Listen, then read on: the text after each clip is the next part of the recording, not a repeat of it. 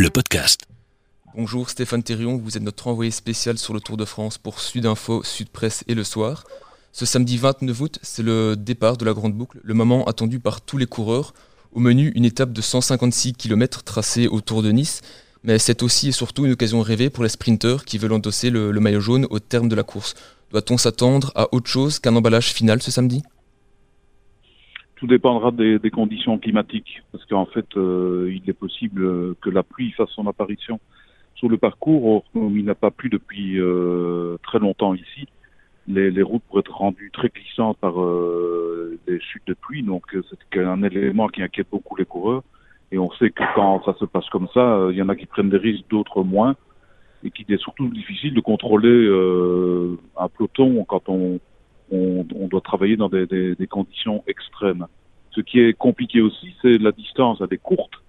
Ça veut dire que ça va rouler très vite tout de suite. Ça veut dire qu'il euh, y aura des échappées inévitablement. Le troisième élément, c'est que il manque quand même assez bien de sprinteurs dans ce Tour de France euh, qui ne sont pas là pour des raisons diverses. Ça veut dire que peu d'équipes vont vouloir contrôler euh les échappées.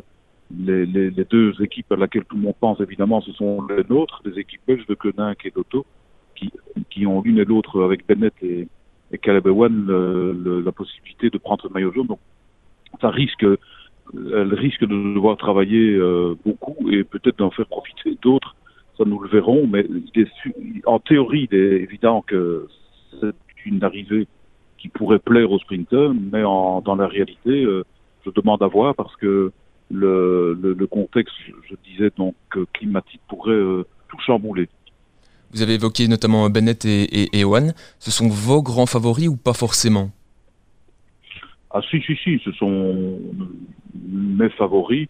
Mon favori du cœur, ce serait plutôt Wout van Aert d'un point de vue belge parce que il l'a prouvé euh, récemment et en particulier au Dauphiné où l'arrivée était en légère montée, donc c'était plus simple évidemment pour lui mais euh, les, deux hommes les plus rapides pour l'instant, en tout cas qui sont présents autour, puisque Arnaud Desmar n'y est pas, euh, ce sont eux.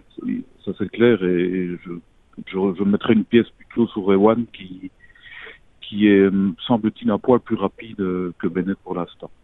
L'autre enjeu de cette première étape, certes un petit peu plus anecdotique mais aussi importante pour les équipes, ce sera aussi l'attribution du, du premier maillot à poids.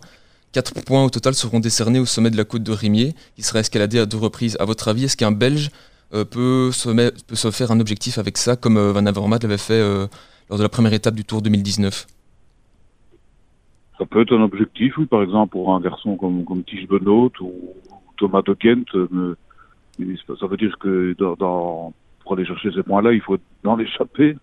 C'est obligatoire. Je ne pense pas que ce soit au niveau de la première étape que cet enjeu-là sera sera intéressant et on, parlera de ça plutôt euh, dans la deuxième où là on a des écoles première catégorie.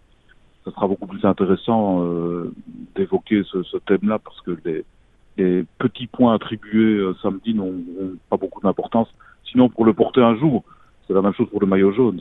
Si, un sprinter prend le maillot jaune samedi, on sait que dimanche soir, ça sera un autre maillot jaune, forcément. Merci Stéphane Thirion pour cette analyse. On vous retrouve évidemment demain pour décrypter la deuxième étape du Tour de France podcast.